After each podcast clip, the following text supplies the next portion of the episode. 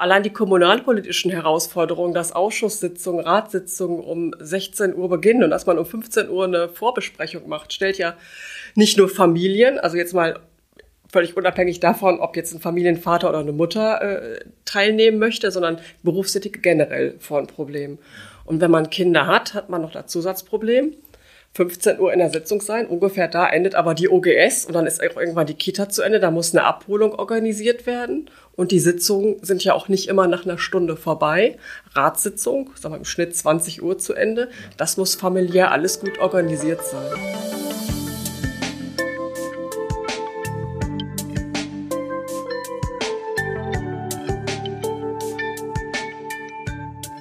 Willkommen im WZ-Podcast Unter der Oberfläche. Vielen Dank für die Einladung. Wir sehr gerne, indem wir heute nämlich eine Frau zu Gast haben, mit der wir über Frauen in der Politik reden möchten. Die Frau heißt Anja Vesper und ist Kandidatin der CDU in Wuppertal für die Landtagswahl im Mai dieses Jahres und befindet sich jetzt schon in der Politik, aber nicht so in der ersten Frontlinie, sondern mehr so sagt man dann Backoffice, ich habe keine Ahnung, was man da sagt, Frau Vesper. Mädchen sind, für alles, Herr Lorsch. Ja, Mädchen für, Mädchen für alles. Sie sind Büroleiterin für drei Abgeordnete, so, so haben Sie uns mal gesagt. Genau, also genau. das heißt also Terminplanung, ähm, Presseplanung und das ganze Gedöns, was man da so machen muss, damit die Politiker an der Front sozusagen, und Front ist jetzt momentan ein schlechter Begriff, in der ersten Reihe, möchte ich mal sagen, im Blitzlichtgewitter auch richtig dastehen. Das ist so jetzt ihr Ihr Aufgabengebiet, das machen Sie schon seit einigen Jahren. Ich glaube seit. Bin jetzt im zwölften Jahr. Jahr genau. Aber seit vier Jahren Büroleiter. Ja. Und ähm, jetzt auf dem Weg aus dem Backoffice ins Front Office oder so. Vielleicht kann man das so sagen. ich würde gerne die Seite des Schreibtisches ja, wechseln, so ganz genau. genau. So, und das ist ähm, erstmal nichts Ungewöhnliches, äh, ungewöhnlich, aber immer noch gerade in der christlich-demokratischen Union Frauen in der, in der, in der Partei sind. Ich habe das gerade nochmal nachgeguckt. 1991 waren äh, 25 Prozent aller äh, Parteimitglieder weiblich bei der CDU. 2021 sind es Vespa? Nicht deutlich mehr, irgendwie so um die 30 Prozent. 26 Prozent. Ja. ich habe so optimistisch mal, die, geschätzt. Die CDU steht für Kontinuität. Klammer auf leider auch in diesem Fall, Klammer zu. Ähm, das ist schon bemerkenswert. Also eine, die CDU ist nun auch nicht dafür berühmt, die Frauenpartei zu sein. Das sind andere, die Grünen natürlich, die Sozialdemokraten ein bisschen besser, auch die FDP ein bisschen besser, wenig besser. Und jetzt äh, werden sie das alles ändern in der Union und genau. Und ähm, ihr Leben, ja auch ihr Privatleben ein bisschen auf, mehr auf Politik einstellen, so sie denn gewählt werden. Haben Sie sich das alles gut überlegt? Sehr gut, ja. Also ähm, mein Mann und ich, wir haben uns ja schon in der Jungen Union kennengelernt. Der weiß seit 25 Jahren mindestens, worauf er sich eingelassen hat und unterstützt das auch. Und ohne familiäre Unterstützung wäre das in dem Maße auch alles gar nicht möglich.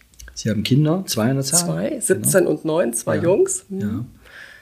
Der Kleine braucht schon noch ein bisschen Feedback von den Eltern. Ne? Der 17-Jährige organisiert sich inzwischen alleine und das ist auch alles gut.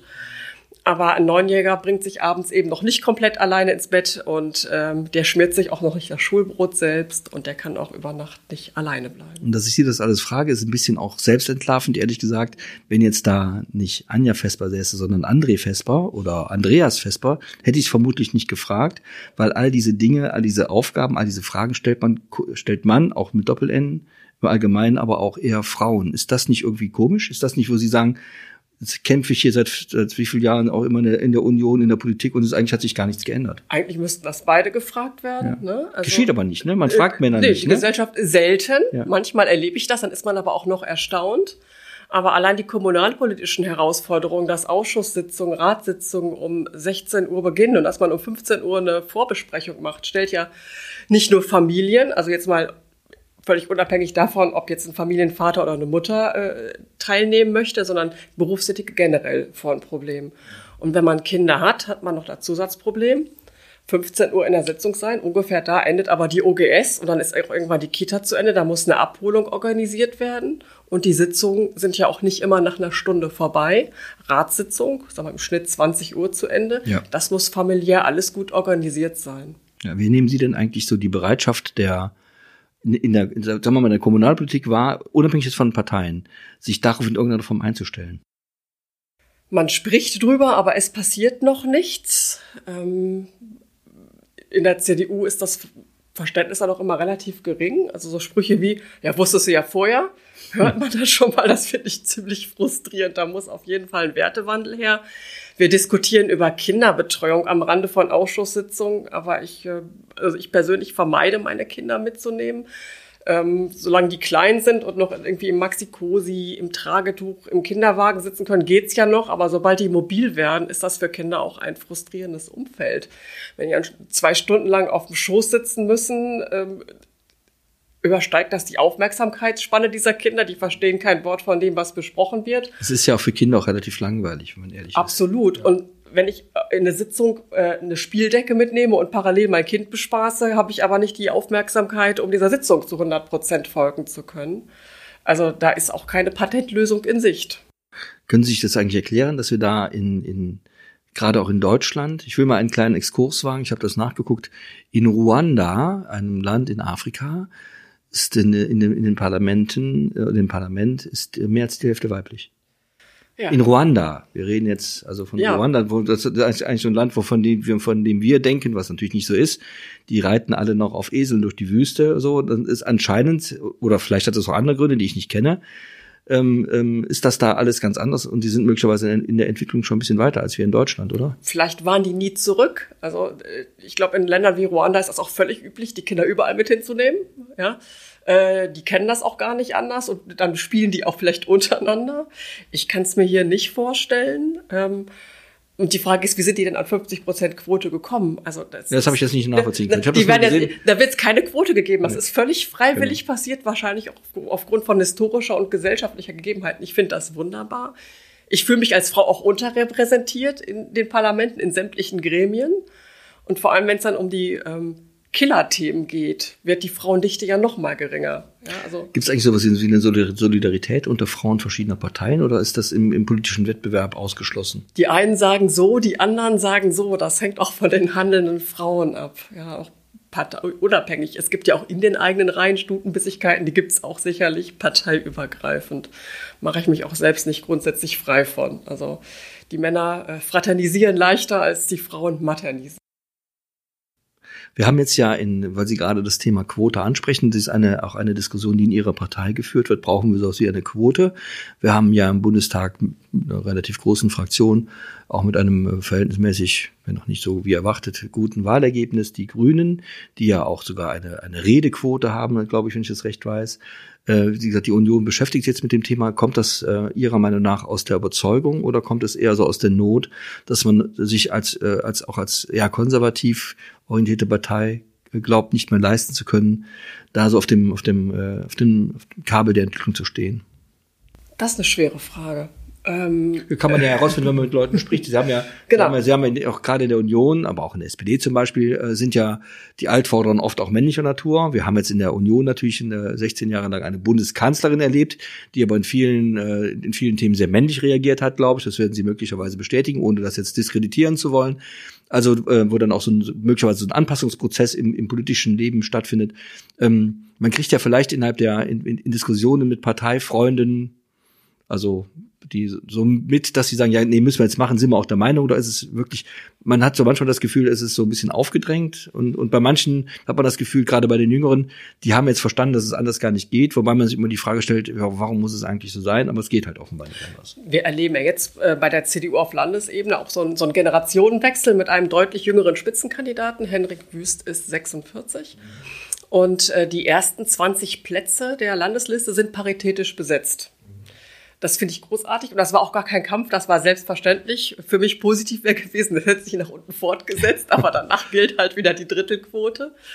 Und äh, ein Drittel Frauen ähm, und oder jeder dritte Platz für eine Frau repräsentiert Frauen deutlich mehr, als sie eigentlich aufgestellt worden sind. Denn auch bei den ähm, Kandidatinnen, 128 Wahlkreise, 128 Kandidaten und Kandidatinnen, sind nur 25 Prozent weiblich.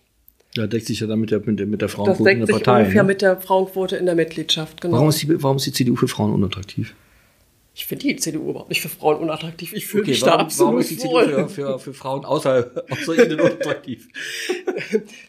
wir kriegen, also ich führe sehr viele Diskussionen auch jetzt an den Ständen und kriege mit, dass wir doch noch sehr in die Konservativecke gedrängt werden.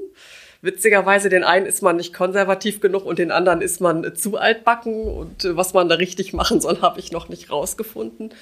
Ähm, ich fühle mich da total aufgehoben. Ich finde das Familienbild, das auch noch äh, geprägt wird, wichtig. Das war für mich damals auch eine Entscheidung, ähm, mich für die Union zu entscheiden, schon zu Schulzeiten. Und ähm, ich glaube, dass es ein Zeitkontingent der Frauen ist. Die halten halt immer noch traditionell ihren Männern den Rücken frei, wenn beide arbeiten gehen und die Frau doch noch einen Großteil der Familien- und Care-Arbeit leistet, ist einfach keine Kapazität mehr für Ehrenämter da. Sie meinen jetzt aber Care-Arbeit mit A und nicht mit E, oder? ja, Pflege, Familienarbeit, lass es mich umformulieren. Ich, ja, okay. Sorry für den Anglizismus. Nee, ich wusste nur, damit, damit sie da versteht, weil. Ja, ich verstehe, was Sie meinen, also war es definitiv nicht gedacht. Und äh, dann überlegt man sich sehr gut, was mache ich denn mit meiner Zeit? Ähm, gehe ich da noch mal raus und versuche in der Politik die Welt ein Stückchen besser zu machen? Oder denke ich vielleicht mit der Zeit, die bleibt noch mal an mich und gehe lieber zum Pilates oder mit meinen Freundinnen joggen oder mache noch irgendetwas, wo ich den Kopf bei frei kriege? Und, und das sehe ich einfach da als Grund für Frauen generell. Die Grünen gelten vielleicht als jüngere Partei. Vielleicht sind die Frauen da anders reingewachsen als bei uns. Und ähm, ich weiß auch nicht, wie viele Mitglieder und Aktive bei der SPD dann weiblich sind oder bei der Ich FDP. meine, dass ich meine, ich habe es nicht mehr ganz genau im Kopf. Ich meine, aber es bei der bei der bei der SPD ist, ist es schon jenseits der 30 Prozent. Ich glaube so 34 oder 36. Und äh, bei der FDP ist es ähnlich wie bei der CDU so um die 26, 27. Das ist nicht so sehr viel.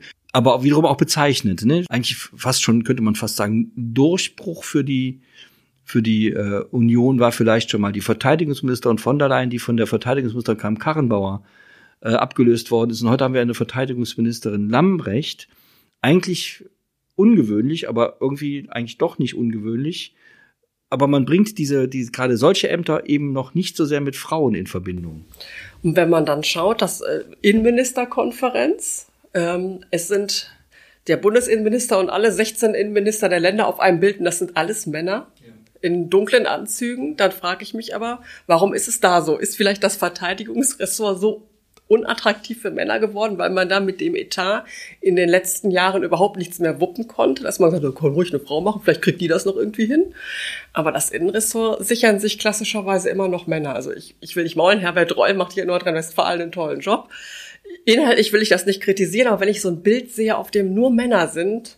Das heißt, hat das, das vielleicht auch mit, hat das vielleicht auch mit der Erwartungshaltung äh, der Gesellschaft gegenüber Politikern zu tun oder mit dem, was die Politiker glauben, was die Gesellschaft von ihnen erwartet? Ist, hat sich noch nicht irgendwie, ja, ich weiß es gar nicht. Was, was glauben Sie denn eigentlich, was, was Menschen für ein Bild von Politikern haben?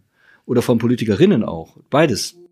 Ähm, kein gutes. Also der Berufsstand äh, steht unter keinem guten Ruf. Ne? Also man wird auch schon bepöbelt mitunter. Also ich habe samstags so ein Schlüsselerlebnis gehabt, hier wahlkämpfend unterwegs.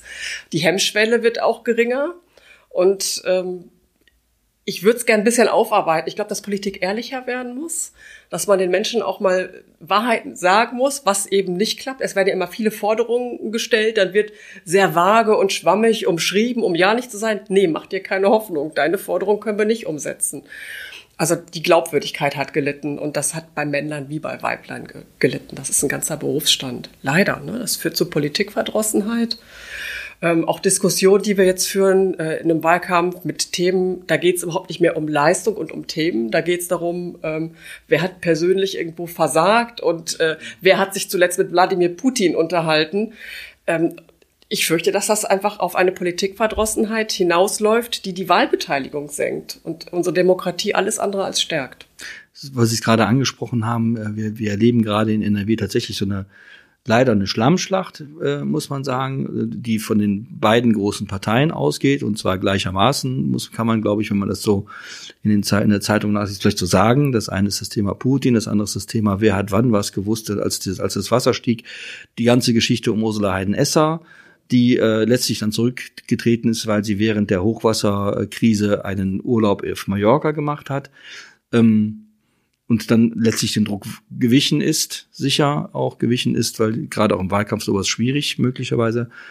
ähm, noch schlimmer fand ich die Diskussion um ähm, Anne Spiegel, die, äh, die ähm, äh, auch während der, der, des Hochwassers dann im Urlaub weilte und sicher auch unglücklich kommuniziert hat am Anfang, aber am Ende dann eben im Urlaub weilte und, und ich fand den, den, den, den Schluss ihres, ihrer, äh, ihrer Amtszeit, die, ihren Rücktritt eigentlich, um ganz ehrlich zu sein, hat mir das sogar ein bisschen leid getan, muss ich sagen, weil sie in einer Situation sich befand, meiner Ansicht nach, in der sie quasi ihr, ihr Innerstes nach außen gekehrt hat und äh, das Ergebnis war klar. Sie konnte halt nicht weitermachen und sie, also ich glaube, sie war so in die Enge getrieben oder so von den Dingen ähm, überwältigt und, und, und überfraut in dem, in dem Fall, dass sie dann wirklich Dinge bis hin zu, zum Schlaganfall ihres Mannes. Ich habe das als sehr ernüchternd empfunden. Wir haben, ähm, ich habe sowas von einem, einem, einem Politiker, einem Mann, wenn die zurücktreten, machen die, also ich hatte dann, die machen sie ein bisschen professioneller. Möglicherweise war die Frau Spiegel auch falsch beraten, kann ich mir vorstellen. Oder mit den Nerven am Ende. Oder ne? einfach mit den Nerven am Ende oder beides. Ich habe das als sehr ähm,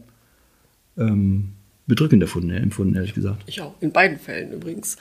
Ähm, weil äh, Personen oder Politiker in ihrer Elternrolle anzugreifen. Ich will das auch mal geschlechterneutral halten, finde ich nicht in Ordnung. Als Frau ist man da ein leichteres Ziel, da wird das leichter rausgekommen, denn in beiden Fällen ist ja nicht gefragt worden, ähm, welche Arbeit ist denn nicht erledigt worden? Und wir Frauen sind absolut multitaskingfähig und durch die Pandemie auch sowas von im Training. Ich hoffe, dass diese Zeiten nie wiederkommen, äh, wo man zwischendurch eine Pressekonferenz vorbereitet hat und äh, dem Jüngsten noch das Lesen beigebracht hat. Frau Spiegel hat drei kleine Kinder, ja, und diesen Zwiespalt wird man auch nie auflösen können. Aber es bleibt immer bei den Frauen hängen. Also die Männer würden sich solche Fragen vielleicht gar nicht stellen lassen müssen. Und ähm, sowohl Beruf und Familie als auch Politik und Familie müssen vereinbar sein, zeitlich, aber auch in der gesellschaftlichen Wahrnehmung. Und trotzdem wollen sie den Schritt gehen. wenn man dann erstmal Abgeordneter ist, das kann ja immer passieren, ne? das ist eine Wahl und sind ja CDU und SPD in NRW so halbwegs gleich auf. Also es kann also alles möglich sein, man kann gewinnen, man kann verlieren, so ist es bei Wahlen nun mal.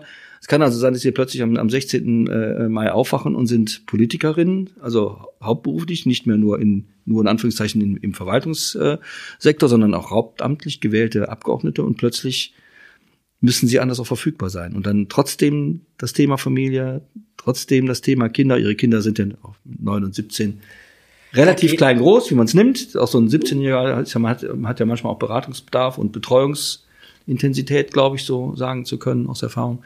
Ähm, muss man alles auch wollen, ne? Muss man wollen. Ich will das aber auch absolut. Ähm, meine Kinder werden wenig Zwiespalt haben hier in der Öffentlichkeit für politische Entscheidungen der Mutter oder Äußerungen der Mutter mal blöd angepappt zu werden, auch an der Schule. Die gehen ganz bewusst in einer Nachbarschaftsstadt in die Schule, äh, damit das eben nicht miteinander vermischt wird. Ähm, das erlebe ich mitunter bei den Kindern meiner Abgeordneten. Ne? Also es ist ja auch nicht, auch Lehrer sind politisch nicht neutral, auch wenn sie es sein sollten, aber jeder hat eine Meinung und wenn man dann ein, ein Kind anspricht, hör mal, Ben, wieso hat dein Vater denn da und dafür gestimmt oder da und da nicht gegen? das passiert. Das passiert auch auf der Straße und da würde ich unsere Kinder gerne raushalten. Deshalb, wie gesagt, in der Nachbarstadt. Ansonsten wissen die aber auch, was passiert. Der Große ist selbst letztes Jahr aus freien Stücken in die Junge Union und in die CDU eingetreten. Der fand das toll. Und der Kleine verfolgt den Wahlkampf. Der ist gestern mit mir durch Vorwinkel gelaufen und hat äh, 100 Haustüren besucht und hat in einer Freude meine Werbeartikel mit aus der Tasche gezogen Wunderbar. und gestrahlt. Also noch hat er Spaß dran. Und ich will hoffen, dass das so bleibt. Interessant, dass Ihr Sohn 17 das freiwillig macht, wo beide Eltern in der Jungen Union gewesen sind. Normalerweise sagen ja ich Kinder. Gedacht, das das ist ja, ab, die, ja. Genau, da muss ja das ja ganz furchtbar. Wenn die, wie die Alten das gemacht haben, machst du das auf gar keinen Fall. Der es auch. Haben Sie das die ganze Zeit geheim gehalten, dass Sie in der Union sind? Oder Nein, aber äh, wir haben ihm das völlig freigestellt, in eine okay. Meinung zu bilden. Und ich habe nicht gedacht, dass er politisches Interesse entwickelt. Der hat völlig andere Interessen. Der ist bei der Jugendfeuerwehr aktiv, der spielt an der Schule in der Big Band, der ist, äh, hat einen sehr zeitraubenden Sport sich ausgesucht und jetzt läuft er also voller Freude mit dem Team Wüst-T-Shirt rum, durfte sich da anschließen auf Landesebene und ist da richtig toll mit dabei. Mal sehen, was die Zukunft bringt. ja, das weiß man, weiß, man, weiß man dann ja auch nie. Wenn Sie jetzt Gesetzentfalter sind im, im, im Landtag, jetzt haben wir ja, im Föderalismus ist ja, ist ja alles relativ klar geregelt, wenn man von Corona-Dingen absieht, ähm, welche Ebene für was zuständig ist. Das Land ist ja eher innere Sicherheit, äh, Kulturpolitik, vor allem Bildung, ne? Die, die, die Ausstattung von der. In erster der, Linie der, Schule. Ne? Schule, ne? Also Schule, also ähm, Lehrerpersonal, Bildungs, Bildungspläne, Lehrpläne und sowas äh, zuständig. Wo ist da ihr, haben Sie dann Steckenpferd oder ist das irgendwo, wo Sie sagen, es gibt doch noch andere Themen im Land, die man machen kann, die vielleicht ein bisschen unterbelichtet sind und die dringend die Erleuchtung durch Anja Vesper brauchen? Juhu. Äh, also ähm, als Neuling brauche ich mir nicht die Hoffnung zu machen, dass ich die große Wunschliste an Ausschüssen vorlege und die wird dann erfüllt. Aber ich weiß, dass man eine Liste bekommt, auf der man ankreuzen darf. Und dann werde ich tatsächlich den Innenausschuss ankreuzen, den Sportausschuss und den Petitionsausschuss. Okay. Den ähm, liebe ich sehr. Ich bin jetzt seit zehn Jahren da, also auch im Backoffice für diesen Ausschuss tätig, für die Abgeordneten, für die ich arbeite. Und äh, jeder Bürger hat halt das Recht, eine Eingabe beim Land zu machen. Es geht überwiegend um Probleme mit Ämtern, Behörden, wo man sich ungerecht behandelt gefühlt hat. Und so in ein Drittel der Fälle kann der Ausschuss auch wirklich helfen. Das finde ich toll, in den kleinen Dingen was zu bewegen, denn in der Politik sieht man sehr selten ein Ergebnis und das ist schön, wenn man da ein Ergebnis in der Hand hält.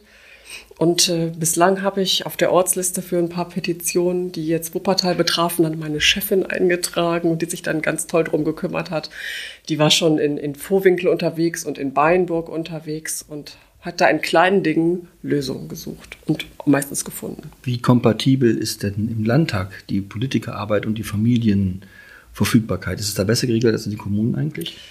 Also die Ausschüsse finden tagsüber statt, aber ich habe dann ja auch kein, ist ja dann mein Job. Ja, ist ja dann ich, das Haupt. Genau, ich, genau. Ne, ich muss ja nicht noch gucken, dass irgendwie. Ja, aber es wird ja gerne im Landtag auch schon mal mitbekommen, habe ich auch schon mit, mit etwas länger getagt. Dann ja. tagt man schon mal bis elf oder Aber bis die Sitzungen stehen wahnsinnig weit im Voraus fest. Ich kann ja schon anderthalb Jahre im Voraus planen. Äh, für die Plenartage kann man äh, sich schon im Hotel einbuchen, denn wenn eine Sitzung bis ein Uhr nachts dauert, bin ich zu müde, um noch nach Hause zu fahren. Und wenn es am anderen Morgen um neun Uhr wieder losgeht, macht es auch wenig Sinn zu pendeln. Und die Ausschusssitzungen stehen auch schon mit einem Plan von, mit einem Vorlauf von über einem Jahr feste. Das lässt sich gut vereinbaren. Ne? Zuletzt hatten wir hier in Wuppertal das Problem, dass Ratssitzungen verschoben worden sind vom Montag auf den Dienstag und dann noch von 16 Uhr auf 14 Uhr vorgelegt, äh, vorverlegt worden sind. Das hat familiär wirklich, war nicht zu stemmen. An der letzten Ratssitzung konnte ich nicht teilnehmen. Wann sind Sie im Rat auch noch relativ neu, ne? Sind doch jetzt hm? 2020, ne? Sind genau. Sie rein, genau. Ja, wobei, mhm. das hat eine Geschichte. Ich bin äh, gebürtige Gefelsbergerin. Ich mhm. war in meiner Heimatstadt schon Mitglied im Stadtrat also. von 99 bis 2004. Dann haben wir in Wuppertal gebaut. Und äh, unser ältester Sohn ist geboren worden. Da habe ich eine Wahlperiode ausgesetzt. Dann war ich fünf Jahre Mitglied in der Bezirksvertretung Oberbarm. Äh, dann war ich, äh, nee, der Kleine war schon geboren, genau. Also nochmal Mutter geworden, dann entschieden, eine Wahlperiode wieder auszusetzen, der Familie halber. Und jetzt bin ich im Stadtrat. Also es sind Biografien, die manchmal ein bisschen Brüche haben. Das ist vielleicht noch frauentypisch, vielleicht demnächst auch ein bisschen familientypisch, dass man sich überlegt, was schaffe ich denn? Und deshalb ist da immer so ein Bruch drin. Und ja, ich habe ja nichts verlernt in der Zeit. Nee, bestimmt. Äh, weil wir ja total emanzipiert und gleichberechtigt sind, darf ich vielleicht verraten, dass Sie 42 Jahre alt sind. Ist das richtig? 45. Ich hätte werde dieses Jahr auch Ich hätte Sie für 42 gehalten. Juhu. Ja? So, ich wollte das nur mal Und ich wollte nie älter werden als 39. Das lässt sich aber nicht vermeiden, wenn man nicht, wenn man nicht vorher verabredet. Ich hätte Sie, ich hatte, ich hatte Sie, ich hatte Sie, nee, ist aber egal, 46 auch, nicht, auch kein schlimmes Alter. Als noch sehr jung. Sie haben ja gerade von einem jungen Ministerpräsidenten gesprochen. Ja, natürlich, wenn man das aber, klar, es ist relativ jung, wenn man sich mal die Perspektive, nur ein kleiner Exkurs eines 19-Jährigen anschaut, ist 46, bei Ihnen natürlich nicht, auf gar keinen Fall, aber beim Hendrik Wüst dann schon eher reif, ja. Weswegen ich auf das Alter, äh, was eigentlich vollkommen egal ist, zu sprechen kommen möchte, ist gesetzt den Fall, jetzt haben wir den 16. und Sie haben es nicht ganz geschafft, ähm, ist das, ist das für Sie so eine Sache, dann, dann mache ich es nochmal. Wir wählen dann wieder und ich bin wieder dabei und ich möchte dieses Ziel erreichen oder gibt es dann auch eine eine politische Alternativplanung oder gibt es vielleicht sogar die Idee zu sagen, na gut, dann soll es mit der ersten Reihe nicht sein. Es gibt ja auch noch gute Arbeit in der zweiten Reihe. Oder wie kann man sich das vorstellen? Also wenn ich am 16. feststelle, dass es wirklich nicht geschafft hat, werde ich mal zu Plan B greifen müssen. Ich habe den aber noch nicht in der Tasche, weil aktuell schaue ich, was passiert bis zum 15. Ich selbst entscheide das ja auch gar nicht. Das entscheiden nee, das die Wählerinnen die Wähler, ne? und genau, Wähler. Genau. Ähm, wenn ich mit einem Achtungserfolg rausgehe, freue ich mich da auch drüber. Bis jetzt macht der Wahlkampf wahnsinnig viel Spaß. Ähm, ich habe auch lange darauf hingearbeitet. Ich will es nicht verschweigen, dass ich das eigentlich schon immer wollte. Und wenn es jetzt nicht klappt, geht am 16. aber auch trotzdem die Sonne wieder auf und dann wird sich irgendeine andere Tür öffnen. Aber eine weitere Planung, sagen, ich trete in fünf Jahren nochmal an oder ich lasse es eben bleiben, das kann ich jetzt noch gar nicht sagen. Ich bin dann 50 und vielleicht hat sich so. Auch kein Alter, ne? 50, da kommen ja noch garantiert mindestens 20 Lebensjahre, die man noch arbeiten könnte, sollte, ja, genau. müsste möglicherweise. Aber wo sogar, ich die ne? dann arbeite, das äh, kann ich jetzt noch nicht orakeln. Also wenn sich eine wahnsinnig tolle Tür öffnen sollte und ich bin da einfach glücklich, versuche ich es vielleicht in fünf Jahren nicht nochmal. Und auch da entscheide ich das ja nicht alleine, sondern ich würde ja nur meine Bereitschaft erklären und aufstellen müsste dann ja auch wieder die Partei. Ja, und die tut sich ja mit Frauen zudem leicht, haben wir ja festgestellt jetzt. Hat ja nicht unbedingt mit Frau oder mit Mann zu tun, aber diese Aufstellung äh, für den Wahlkreis 34 war bei der CDU eine Kampfabstimmung und ich habe äh, zwei Stimmen mehr gehabt als der männliche Mitbewerber. Na bitte, der Anfang ist gemacht. Ähm, ich darf Ihnen völlig parteineutral, dass ich, was wir sein müssen und auch sein wollen, viel, viel Glück wünschen für den 15 ähm, mich sehr für das Gespräch bedanken und wir werden möglicherweise, wenn es dann alles mal wie auch immer ausgegangen ist, nochmal sprechen und zu gucken, wie es denn so geworden ist. Sehr Herzlichen Dank, Frau Vesper. Vielen Dank. Dies ist ein Podcast der WZ.